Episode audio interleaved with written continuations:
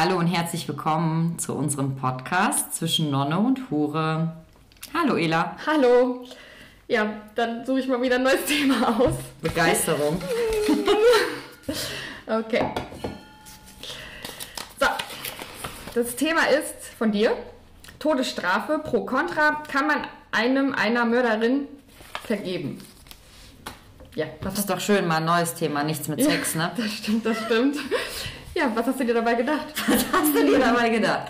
Ja, äh, für die, die mich nicht kennen, ich bin ein kleiner Freak. Ich stehe auf True Crime und so Psychosachen. Ich gucke mir gerne dann so Serien, Dokumentationen zu Mordfällen an. Ich höre auch gerne einen bestimmten Podcast, der sich mit diesen Themen befasst. Ähm, und neulich habe ich wieder irgendeinen Mordfall äh, gehört oder gesehen und habe mich gefragt, ähm, ja, wie steht die Ela wohl in dem Kontext unseres Podcasts zu dem Thema Todesstrafe? Denn eins vorweg, ich sage jetzt einfach meine Meinung, ich persönlich bin gegen die Todesstrafe. Ich meine, Gott sei Dank habe ich das noch nie erleben müssen, dass ein geliebter Mensch mir gewaltsam entrissen wurde. Deswegen kann man sich da auch emotional wahrscheinlich da sehr schwer hineinbegeben in diese Situation.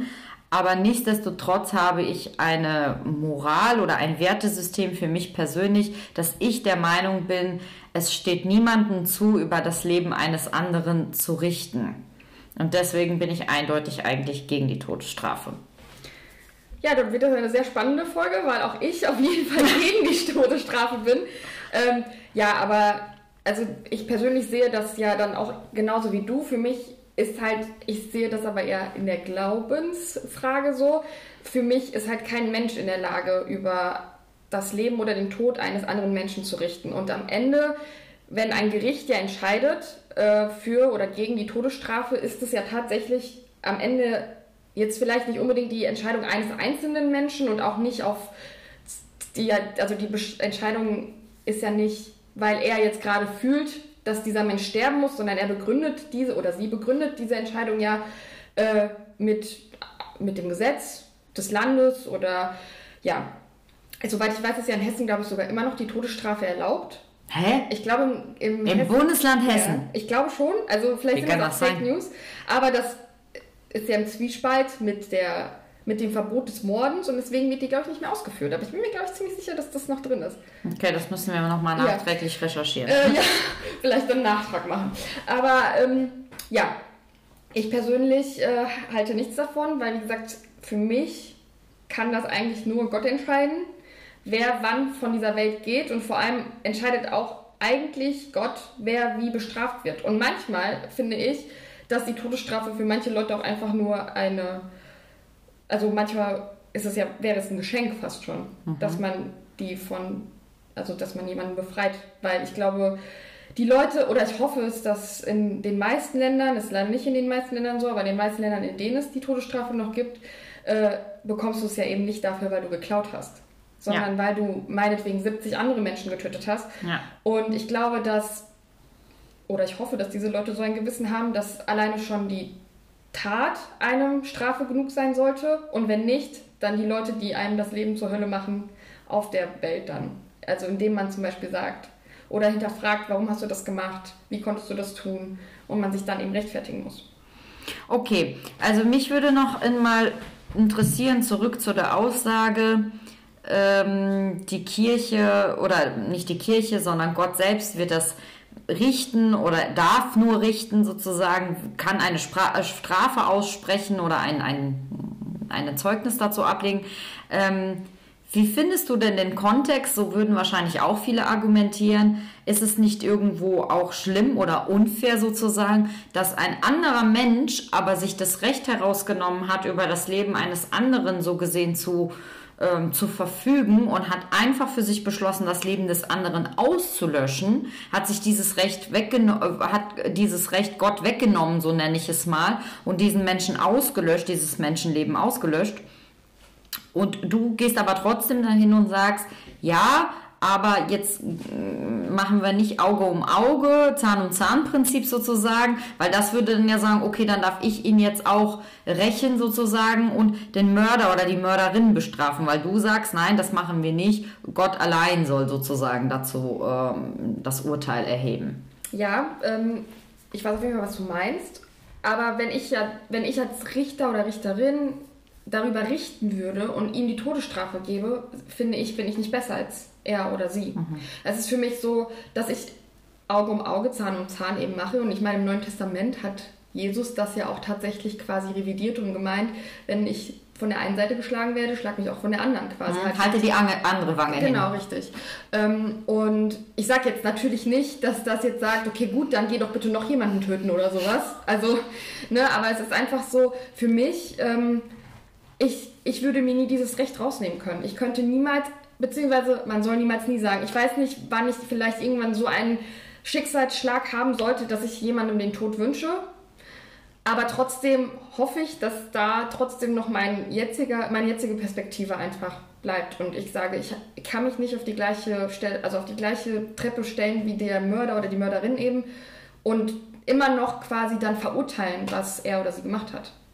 Mhm. Weil dann wäre es ja für mich eigentlich, ne? Also dann habe ich nichts anderes gemacht. Naja, im, im Endeffekt bist du auch ein, eine Form von Mörder. Das sehe ich ähnlich so. Ähm, andere Leute würden sagen, naja, du bist ja dann kein Mörder, du rächst ja nur. Ähm, für mich geht das dann aber einher in Form von der Wertung eines Menschenlebens. Weil wenn du dich sozusagen der Rache ausüben würdest, dann impliziert das ja auch, dass du sagen würdest, ich habe jetzt das Recht, mich zu rächen, weil dieses Menschenleben ist vielleicht nicht so viel wert, äh, der, dieses Menschenleben verdient es, gerecht zu werden und auch ähm, ja, für seine Taten zu büßen. Und auch hier komme ich wieder hin. Es ist wahrscheinlich schwer, das zu vielleicht wirklich für sich zu glauben, aber ich denke, auch ein Mensch in seiner mentalen Fähigkeit ist trotzdem nicht in der Lage, ein Menschenleben zu bewerten, also in eine Art Kastensystem zu bringen oder zu sagen, dieses Leben ist wertvoller als das Leben des anderen. Sicherlich ist das nicht gut, was ein Gewalttäter oder Täterin gemacht hat, aber ähm, trotzdem steht es dem Menschen, denke ich, nicht zu, eine Wertigkeit zu einem Menschenleben auszusprechen. Vor allem, das möchte ich auch noch sagen, ähm, vielleicht mache ich mir da keine Freunde mit. Ich kenne jetzt intuitiv niemanden, der ein, äh, der pro Todesstrafe ist. Mir fällt eine Arbeitskollegin zum Beispiel ein, die immer recht recht flapsig sagt, ja, wenn das und das passieren würde, dem, der müsste genauso gemordet werden oder dem müsste ich sag jetzt mal, die Eier abgeschnitten werden und dann muss der ermordet werden oder so. Und ähm, diese Person gibt ja für mich aus meiner Deutung dann eine Wertung des Lebens zu diesem Gewalttäter äh, ab und ähm, ich, ich bin ja der Meinung, man kann eine Wertigkeit von Menschenleben nicht vornehmen, als eigen, auch als Mensch. Das steht uns nicht zu. Und ich denke mir, diese Person möchte, dass die andere Person stirbt oder empfindet das, dieses Menschenleben als nicht so wertvoll, möchte, dass diese Person gerichtet wird oder hingerichtet wird. Gleichzeitig ist diese Person, diese eine besagte Arbeitskollegin zum Beispiel, aber auch ein totaler Tierfreund, hat einen eigenen Hund. Ne? Und wenn ich jetzt hingehen würde, wer mich kennt, weiß, ich bin nicht so der Tierfreund. Ich bin nicht für Tierquälerei, aber ich habe halt einfach nicht so den Bezug zu Tieren. Und wenn ich jetzt aber zum Beispiel hingehen würde, weil ich diesen Bezug nicht so habe zu Tieren, sagen würde, ein Hund ist nicht so viel wert wie ein Mensch oder wie der menschliche Halter, da wäre sie zum Beispiel total echauffiert. Ne? Und äh, sie nimmt sich dieses äh, Recht raus, zum Beispiel zu sagen, ja, das kannst du nicht sagen, dieses Tier äh, ist total anständig und hat nichts getan und ähm, es ist auch ein, ein Tierleben und da können wir ja auch nicht sagen, das ist äh, minderwertiger oder nicht so wertvoll wie ein Mensch. Und dann frage ich mich, ja, aber was gibt dir denn das Recht, dass du aber sagen kannst, dieser Mensch ist minderwertiger? Ja, er hat eine Straftat vollzogen, aber meinst du trotzdem, das allein ist dann diese besagte Ausnahme, dass du sagen kannst, dieses Menschenleben ist nicht wertvoll, hm, dass du es auslöschen darfst? Ähm, ganz kurz zum Anfang. Ich kenne tatsächlich eine Person, die für die Todesstrafe ist. Oh. Äh, mit äh, ihr hatte ich schon sehr viele Gespräche auch, was das angeht. Vor allem, weil ich muss einerseits sagen, es war teilweise auch sehr leichtsinnig gesagt. Aber ich finde, manche Sachen kann man leider auch nicht oder manche Themen kann man nicht einfach leichtsinnig aussprechen, mhm. weil gesagt ist nun mal gesagt ist am Ende. Und äh, ja, äh, sie zum Beispiel hat gesagt, wenn ich später mal Kinder haben sollte und da das Kind wird vergewaltigt oder anderweitig misshandelt, ähm, das wäre für sie ein hundertprozentiger Grund für eine Todesstrafe. Mhm. Ähm, kann ich, dass man sich bei so einer Person rächen möchte oder vielleicht nicht großartig sofort an Vergebung denken kann, kann ich zu 100% verstehen, muss ich sagen. Weil gerade ja. wenn es auch um Kinder geht, die noch so unschuldig sind in Und dem Sinne. Noch wehrloser. Genau, ja. wehrlos, wie du schon sagst. Ähm, ist wahrscheinlich der Beschützerinstinkt so viel größer und dann natürlich auch, man könnte sich natürlich nicht verzeihen, was ich mir zum Beispiel nie verzeihen könnte, ist, wenn ich jetzt der Richter wäre und sagen würde, ja, ich glaube, dass ähm, er oder sie in zwei Jahren schon ganz anders, wenn sie die richtige Therapie haben und so weiter und dann hören würde, er hat es wieder oder sie hat es wieder getan. Das wäre etwas für mich, was ich ganz, ganz furchtbar finde, weil ähm, ja, das ist wieder so ein Zwiespalt. Ich habe nicht das Recht, großartig über jemanden zu richten. Ja. Aber wenn ich bewusst oder also wirklich ja wirklich dafür verantwortlich bin, dass er oder sie vielleicht wieder auf den falschen Weg gekommen sind oder vielleicht, weil ich es falsch eingeschätzt hätte oder so. Ähm, ja, das wäre für mich schon so sehr, sehr, sehr schlimm. Aber um nochmal zu dir zu kommen, äh, zu deiner Arbeitskollegin. Äh, es ist ja bei sehr vielen Personen so, dass äh, die, die eben sehr tierlieb sind, äh, bei Menschen da nochmal eine Stufe also mehrere Stufen haben als bei eben Tieren. Was ich auch irgendwo nachvollziehen Was denkst du, woher kommt das? Weil ähm, ich glaube, wovon ich persönlich auch immer ausgehe, ich äh, kann, ich habe zu einem sehr guten Freund immer sehr oft gesagt, ich habe keine Angst vor Tieren, ich habe keine Angst vor sonstigen, ich habe Angst vor Menschen. Weil du Menschen, klar, du kannst auch ein Tier nicht einschätzen, mhm. aber ein Tier würde dich in der Regel nur angreifen, wenn es sich selbst angegriffen fühlt oder bedroht. Mhm. Oder klar, eventuell auch, wenn es gerade seit zehn Tagen nichts mehr zu fressen bekommen hat, mhm. wenn man ganz extrem ist. Aber ein Tier flüchtet in der ersten, also der erste Instinkt eines Tiers ist zu flüchten. Ein Mensch handelt manchmal komplett äh, wirklich ohne Grund bösartig. Mhm. Und deswegen ähm, glaube ich, dass solche Personen, die halt wirklich sagen, also ich liebe Tiere, also so ist es definitiv, aber ähm, für mich ist es trotzdem noch so, dass man da jetzt, also ich habe immer über meine Oma gelacht, die für ihren Hund mitgekocht hat. Weil das für mich immer so war, weiß ich nicht, irgendwie, ne? Sie war netter zu ihrem Hund als mhm. teilweise zu ihrem Mann. Mhm. Aber das ist eine andere Geschichte. Und ich glaube, solche Menschen sagen halt, ein Tier ist von Grund auf gut. Mhm. Und ein Mensch eben nicht. Und wenn ein Mensch dazu in der Lage ist, also ein Tier würde dich ja nicht aus Rache töten oder aus Habgier oder ja. aus, sondern wenn wirklich nur aus Angst oder. Ja, ich verstehe, Mensch worauf du hinaus willst. Wo, wobei wir da dann in die Diskussion einsteigen müssten, das geht. Ja gut, das hat auch mit dem Thema zu tun, denke ich. Das ist eine Abzweigung unseres Themas. Äh, man könnte versuchen zu hinterfragen, mir liegt da keine Statistik vor, ähm, was sind denn immer die Beweggründe eines Mörders? Wie gesagt, ich habe keine Statistik, keine verlässlichen äh, empirischen Zahlen. Jetzt würde ich aber intuitiv sagen, in vielen Fällen, wenn du in die Biografie des Mörders, der Mörderin gehst, in die Vita, das ist schon mittlerweile fast der Klassiker, auch wenn Leute das vielleicht nicht hören mögen, hat das ja oft einen Ursprung die kommen aus einem schlechten Elternhaus, in dem sie vielleicht auch Gewalt erlebt haben, in dem gar nicht aufgezeigt wurde, Probleme vielleicht ähm, sachlich zu lösen, die vielleicht keine Liebe erfahren haben, ja, wo man irgendwie ständig abgewiesen wurde, was absolut keine Entschuldigung ist. Aber wie gesagt, es rational betrachtet führt das für mich eine Erklärung herbei, warum dieser Mensch dann so gehandelt hat, wie er vielleicht gehandelt hat. Und ähm, ich vermute mal, wenn du ein Tier ganz grausam hältst, es immer schlägst, in einen Käfig hältst, ihm vielleicht auch gewisserweise irgendwie Nahrungsentzug ähm, gibst oder keine Ahnung was. Und sobald dieses Tier freikommt und gegebenenfalls auch vielleicht diesen Halter sieht, der ihn so schlecht behandelt hat, dann wird auch wahrscheinlich dieser Hund, wenn es jetzt zum Beispiel ein Hund wäre oder dieses Tier, sagen wir mal generell, bleiben wir generell, dieses Tier würde ja dem Halter gegenüber wahrscheinlich auch eher aggressiv auftreten. Einfach, weil es vielleicht nur diese Form der Haltung oder der Handhabung kennengelernt hat. Und das sehe ich auch eher ähnlich zum Menschen. zumindest zu den meisten Fällen, die aufgrund ihrer, ihrer Vita irgendwie da ein, eine schlechte, ähm, grausame Erziehungs- und Lebensweise genossen haben, in Anführungsstrichen.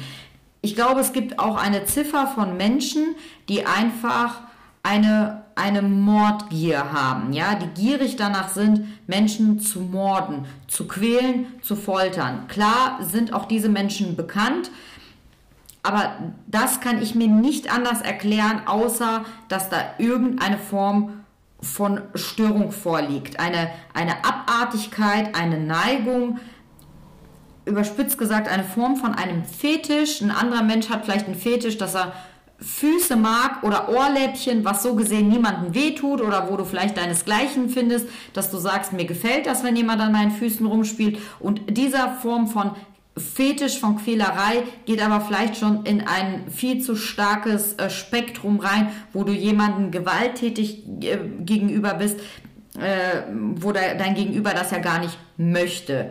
Und auch da, ich will gar nicht so weit ausholen, Thema Gewalt, es gibt ja auch ein ein Fetisch oder ein, ein Forum für Menschen, die das sexual, sexuell erregt, wenn du eine gewisse Form von Gewalt ausübst. Ne? Und ähm, ja, also ein, ein, ein Mörder geht dann vielleicht, ist einfach viele Schritte zu weit gegangen, hat dann jemand dahingehend sein, sein Leben noch endgültig genommen. Aber das ist für mich eine Form von Störung, eine Persönlichkeitsstörung. Vielleicht kann man die beheben, vielleicht nicht, aber der, der Großteil der Gewaltverbrechen, denke ich, führt daher, dass die einfach falsch aufgezogen wurden, falsch konditioniert wurden. Ja, ich weiß auf jeden Fall, was du meinst. Es ist nur so, bei einem Tier zum Beispiel, du hast es eben schon gesagt, ähm, das Tier würde dann aggressiv auf den Menschen reagieren. Aber also so vermute ich es, weil es sich eben angegriffen fühlt, weil der Mensch ihn die ganze Zeit schlecht behandelt hat und er natürlich in eine, in eine Position jetzt gebracht wird, in der sich das Tier dann wehren könnte und natürlich wird es dann aggressiv dem Angreifer gegenüber. Aber es wäre nicht dann fast synonym gleichzusetzen mit Rache?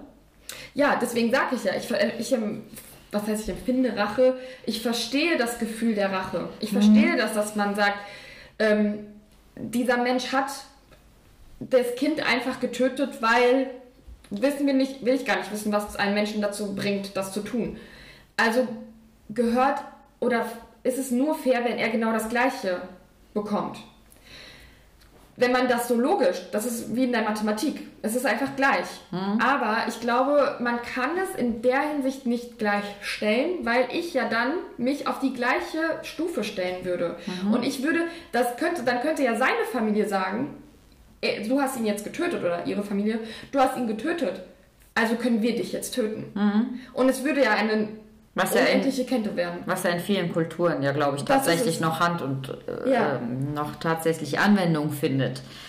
Ähm, ja. Genau. Nein, aber ich gehe ich geh mit dir natürlich ja. da gleich. Ich sehe das ähnlich. Zu dieser Störung, von der du sprichst, also ich glaube auch, äh, dass es, ich hoffe, dass die meisten Morde nicht entstehen, weil man gerade gedacht hat, oh ja, mir ist gerade langweilig und äh, ja, die Person wirkt schwach auf mich. Ich wollte immer diesen Adrenalinkick. Wobei ich sagen muss, ich habe früher auch gerne diese die liefen im Fernsehen immer um 23 Uhr solche Zeichen und Diese oder ganz billigen auf. Anwälte der Toten. Anwälte der Toten, so ja. Das, ja. Habe ich gerne geschaut und da gab es auch genug Fälle, bei denen dann in einem besoffenen Kopf einer auch Spaß gesagt hat, oh, ich wollte schon immer mal äh, wissen, wie sich das anfühlt, diese Macht über eine Person zu haben. Ja, und jetzt würde ich aber auch sagen, wie kommt ein Mensch da drauf? Ich lege meine Hand dafür ins Feuer. Es gibt genügend Menschen, selbst wenn die betrunken sind und irgendwo, man sagt ja immer, Kinder und Betrunkene sagen die Wahrheit. Nehmen wir an, er sagt die Wahrheit, das ist sein tiefster, innigster Wunsch, den er jetzt zeigt, weil er halt irgendwie nicht ganz Herr seiner Sinne ist aufgrund des Alkoholgehalts, ja. Ähm, ich lege meine Hand dafür ins Feuer. Es gibt genügend Menschen, wenn sie beschwipst oder angeheitert alkoholisiert werden, die würden nicht diesen Wunsch äußern. Die würden sagen, mein größter Wunsch wäre es schon immer, ich weiß nicht, Jessica Elba zu vögeln. Ja gut, das würde auch Menschen nicht alkoholisiert sagen. Ja, aber vielleicht Sachen, die vielleicht gesellschaftlich nicht akzeptiert werden im Sinne von, ich wollte schon immer mal eine Dicke knallen. Ja, weil dann äh, die Kumpels vielleicht sagen würden, i, wie kannst du eine Dicke knallen? Und der findet das vielleicht aber heiß oder so. Und dann würde er es sagen. Aber wie kommt denn jemand drauf, wenn er betrunken ist, zu sagen, ich wollte schon immer wissen, wie sich das anfühlt? Das impliziert schon für mich, okay, dieser Mensch hat schon irgendeine komische Neigung, wenn nicht vielleicht sogar in seiner Lebensgeschichte auch Gewalt oder irgendwie ein Gewaltverbrechen erlebt, dass er da vielleicht eine Störung hat, dass ihm sein Gewissen nicht sagt, da kann was nicht stimmen. Das ist nicht normal. Du, du solltest nicht wissen, wie es ist, Menschen Leid zuzufügen. Ja, wobei ich aber noch nicht mal wirklich sage, dass das, also ich kann mir vorstellen, dass es sehr oft auch aus der Kindheit kommt. Aber ich glaube auch, dass es wirklich tatsächlich so eine Art Persönlichkeitsstörung ist. So wie du sagst, andere Leute stehen auf Füße und dann gibt es, und das ist ja nicht, weil man dem Kind die ganze Zeit Füße vor den Kopf gehalten hat, als es hm, klein war, okay. sondern weil es einfach, und andere stehen auf Gewalt. Und dann stehen da andere Leute, die stehen darauf, dass man sie mal schlägt oder dass er also du sagst, es ist dann irgendwie da und man merkt genau. das irgendwie. Und man vielleicht selbst gar nicht, also man weiß, das ist das, was ich, was ich finde, den Unterschied macht zwischen Tieren und Menschen, worauf die Menschen ja immer äh, Wert legen und sich das Recht rausnehmen, auch so eine Macht über die Tiere zu haben, äh, ist, dass sie den eigenen Willen haben und sie mhm. eben die gehobene Spezies sind und deswegen das Recht haben, über alle anderen Tiere oder die ganze Welt so zu richten, wie sie es macht, die Menschheit eben. Was den Tieren eben nachgesagt wird, dass sie es nicht haben. Und ein Mensch, der vor allem in einer Gesellschaft wie Deutschland zum Beispiel aufgewachsen ist, da können die Eltern verkackt haben, wie sie wollen. Du kannst die schlimmsten Freunde haben, was immer natürlich noch ein starker Faktor ist. Aber es gibt genug Personen im Umfeld, die dafür sorgen sollten, die dir vermitteln sollten, dass eben Gewalt und Mord nicht eine Option ist und auch kein akzeptierter Fetisch. Mhm. Und dann, dass, wenn man dann vielleicht selbst merkt, äh, ich habe diese Neigung, also vielleicht ist das jetzt wieder ein bisschen extremer, wenn man an Pädophile denkt. Mhm. Diese Neigung, ich hatte tatsächlich mal ein Gespräch mit einem, der mir gesagt hat, dass er glaubt, dass in 50 Jahren Pädophile gar nicht mehr so verachtet werden wie jetzt, weil vor 50 Jahren war es bei Homosexuellen auch so, dass man sie verachtet hat. Okay. Ein interessanter Ansatzpunkt, ja. muss ich gestehen. Ich weiß nicht, wie ich das werten soll, aber es ist ein interessanter Ansatzpunkt. Ja, aber Pädophile, es gibt, also, das ist ja auch eine Neigung und ich gehe davon aus, dass vielleicht auch mehr Personen diese Neigung haben, mhm. die sie am Ende ausleben, oder ich hoffe es trotzdem noch. Und solche Leute, die dann merken, okay, ich plötzlich finde ich dieses fünfjährige Mädchen interessant, mhm die haben ja diese Möglichkeit, zu einem Arzt zu gehen und zu sagen, ich habe das gemerkt, mhm. ich brauche Hilfe. Mhm. Und genau das Gleiche könnte dieser Mensch natürlich tun. Und der dann merkt, oh, ich habe das, mir reicht es noch nicht mal, dass ich äh, jemandem mal so einen kräftigen, weiß ich nicht, mal richtig zuhaue, sondern ich, ich habe das Verlangen nach mehr. Ja, gut, die, die Sache ist ja die, also ich habe schon vereinzelt gehört, dass es... Ähm Straftäter gibt, die, die, die aktuell im Gefängnis oder in einer sonstigen Anstalt sitzen. Und oft ist ja auch die Frage, ist, ist dieser Mensch A therapierbar, beziehungsweise B, äh, sollte dieser Mensch mal auf freien Fuß irgendwann mal kommen? Das steht ja auch oft zur Debatte, je nach Strafe und Persönlichkeitsbild oder Gesundheitsbild dieses, dieses Straftäters. Und ähm, ich habe schon von Fällen gehört, wo ähm, in denen der Straftäter, die Straftäterin gesagt hat, äh, ich traue mir selbst nicht, ich weiß nicht, ob ich es nicht wieder tun würde, sperrt mich bloß ein. Also da gewinnt dann so gesehen irgendwie die, die menschliche Vernunft, so nenne ich es mal, dass man sagt, ich vertraue mir selbst nicht, lass mich bloß hier drinne. Wahrscheinlich ist das oft der seltene Fall. Ich weiß nicht, mit, mit was es zusammenhängt, ob das eine Form von Mut ist, ob das eine Form von Reflexion ist, ob diese Menschen, ob da das Gute noch irgendwie in, in, in ihnen siegt, weil ich jetzt nicht weiß, ob ein richtiger, oft so ein Serienmörder beispielsweise so klar blicken würde, dass er sagen würde, ich weiß, das war schlimm, was ich getan habe, ähm, sperrt mich hier ein, weil sonst werde ich es äh, wieder tun. Diese Menschen, so, so ein Serienmörder wahrscheinlich ist in der Regel schon so in seinem Mordrausch drinne, dass er das gar nicht klar sieht, sondern wirklich nur noch ans Morden denkt und das sein Fokus ist und alles andere außer Acht lässt. Sonst würde er wahrscheinlich gar nicht in dieser hohen Anzahl so ein Verbrechen ausüben, solche Verbrechen ausüben. Ja, also ich meine, diese Serienverbrecher oder die Massenmörder, die machen das ja meistens noch nicht mal, also die machen das ja wirklich kalkuliert, weil sie ein Statement setzen wollen. Also ich meine, ich glaube, mit äh, einer der jüngsten Fälle ist ja in Neuseeland passiert, der da die äh, Moschee, in die Moschee ähm, gerannt ist und dort wirklich die Leute geschlachtet hat. Also man kann es ja eigentlich nicht anders sagen. Der hatte ja ein Motiv. Mhm. Also das war kalkuliert und ich weiß nicht, ob man das wirklich schon mit irgendwas ähm, erklären kann, weil für mich ist das, also mir fehlen die Worte, wenn ich so etwas höre.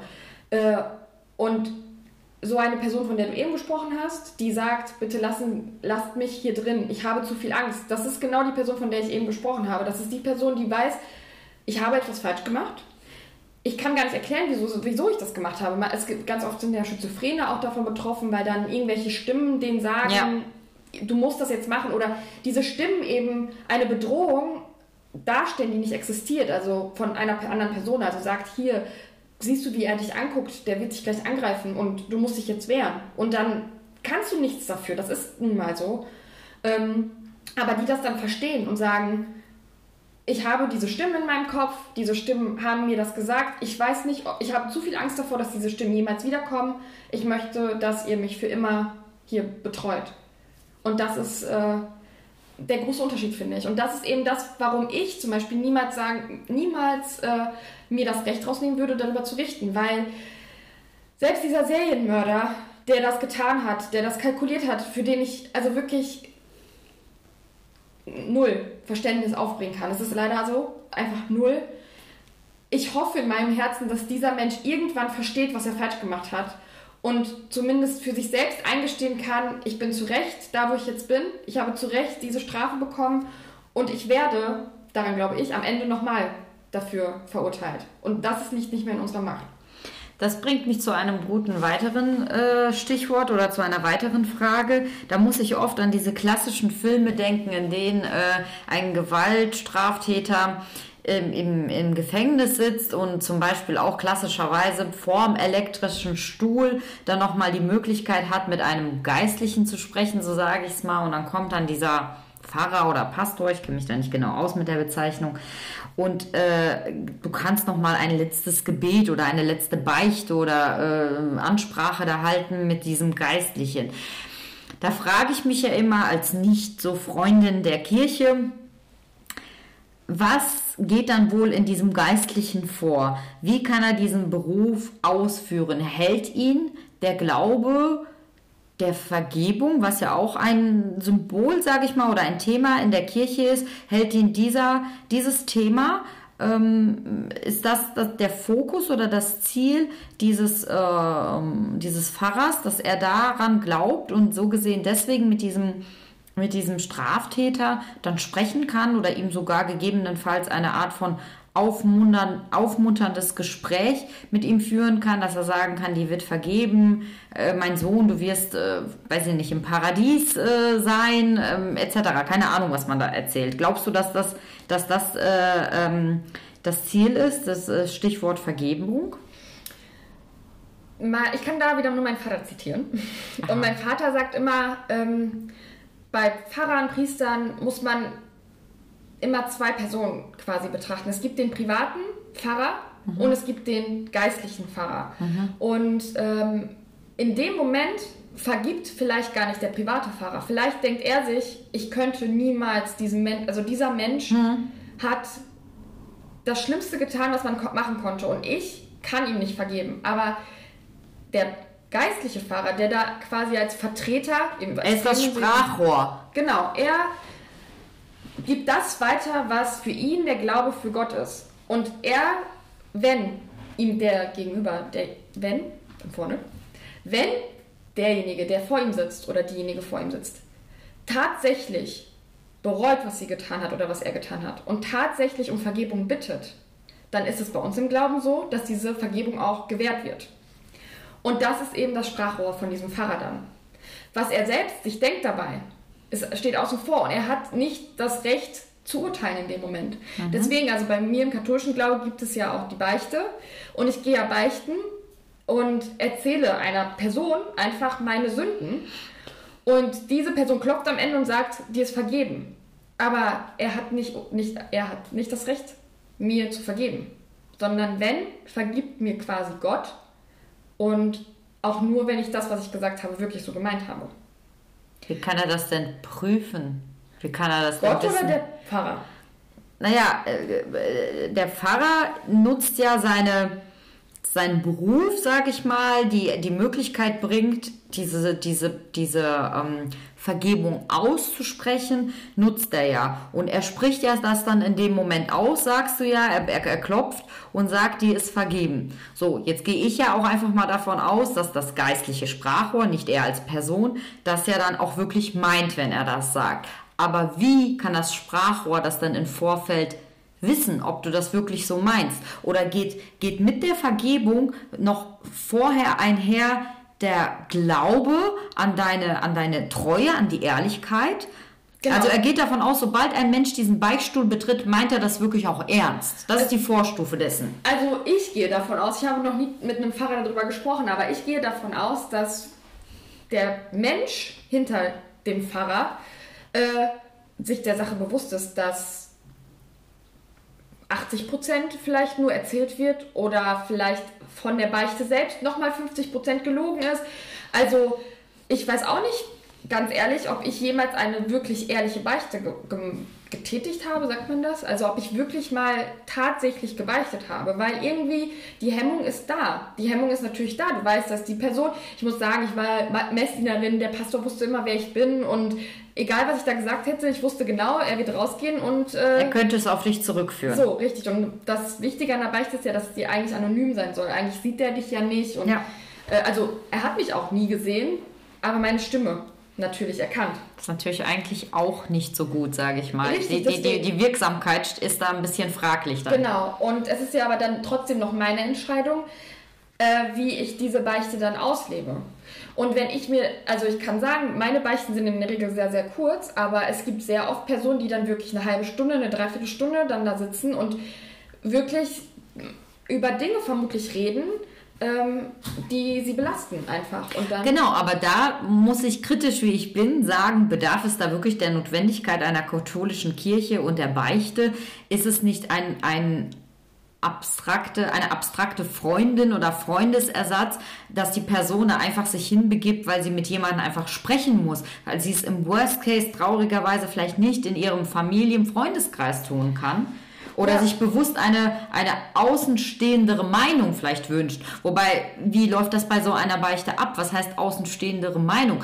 Ein äh, Pfarrer, heißt das bei euch? Ein Pfarrer, Pastor? Okay, ein Pastor würde doch niemals sagen, ja, hast du schon mal daran gedacht, das so und so zu sehen? Oder geh doch mal auf deinen Mann zu und mach das und das. Ich stelle mir das ganz klassischerweise wie in einem Film vor, dass dann dieser äh, Pastor sagt, ja, fünf Ave Maria und dies und das und dann wird dir vergeben. Ja, aber so, also ein guter Pastor macht das nicht so. Also es Okay. ist wirklich so, dass du äh, in, wie gesagt, meine erste Beichte war, glaube ich, damals, ich war nicht jeden Sonntag in der Kirche, ich habe mich mit meinen Eltern gestritten und ich habe mich mit meiner Schwester gestritten. So, äh, das waren, was soll ich als Neunjährige für sonstige äh, Sünden haben?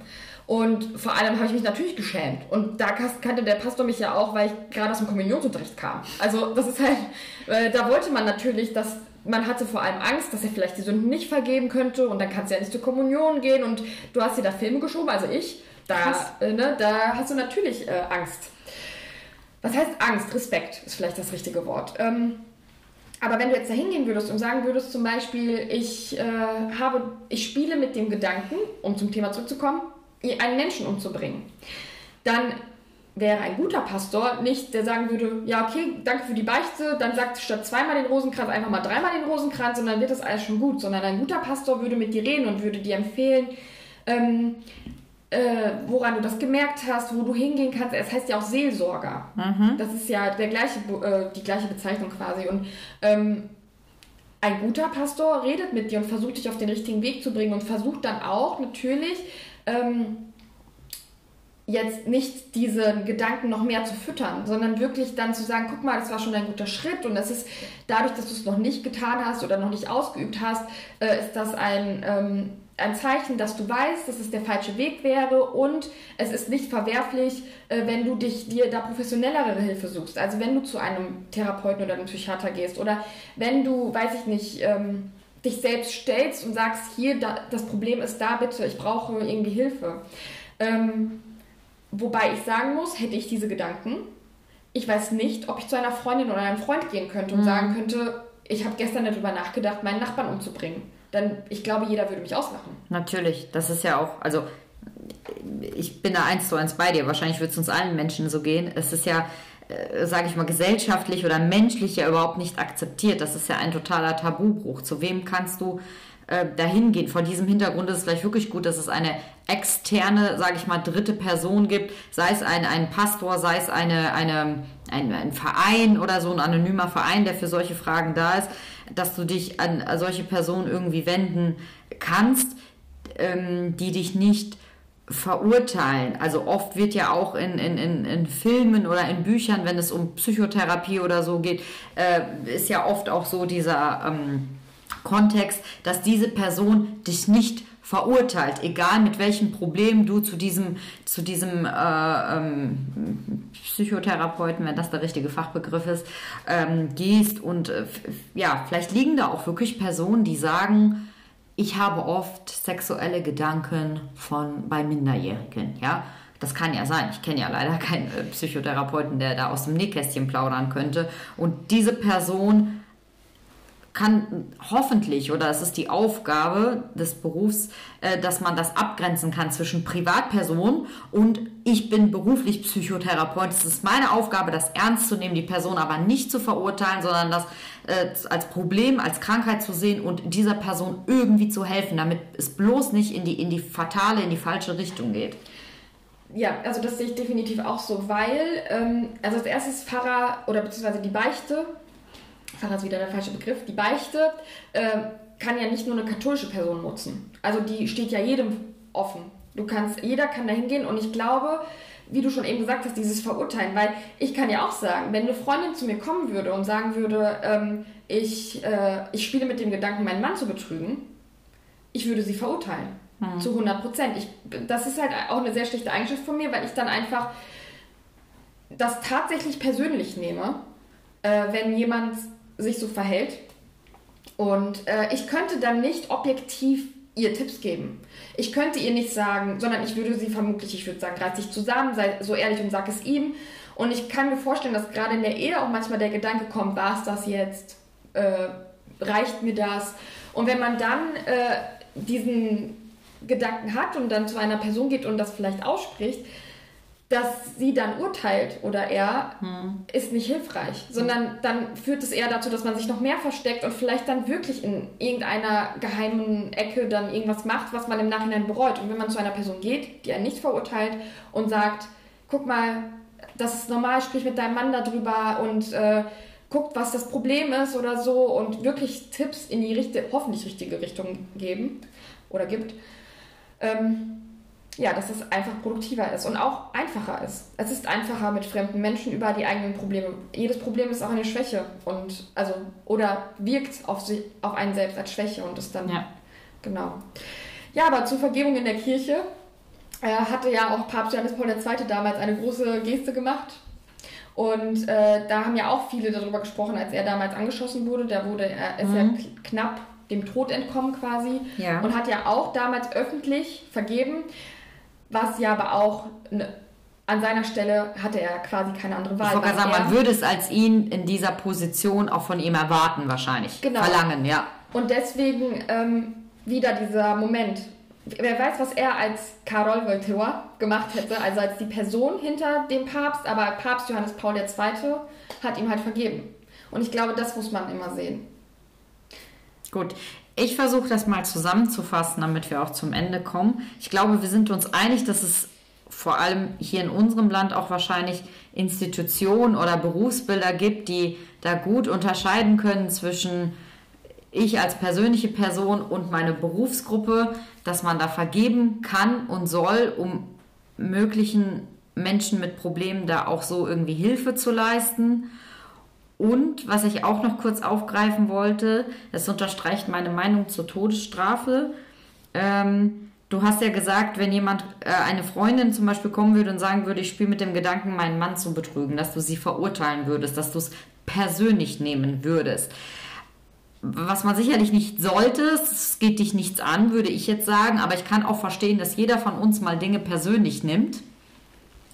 Und deswegen wollte ich sagen, es ist vielleicht auch ganz gut, dass wir in einem System leben, in dem es einen Richter gibt, ein Justizsystem, ähm, die solche Straftaten, solche Morde etc.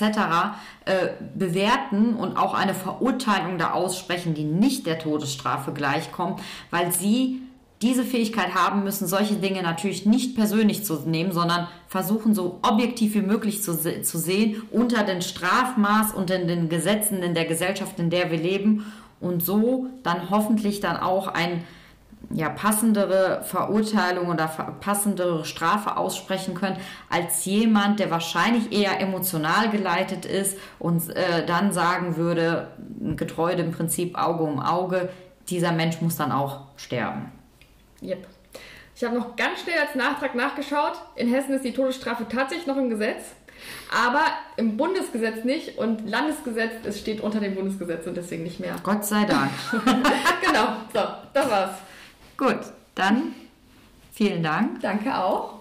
Und bis zum nächsten Mal. Bis dann. Tschüss. Tschüss.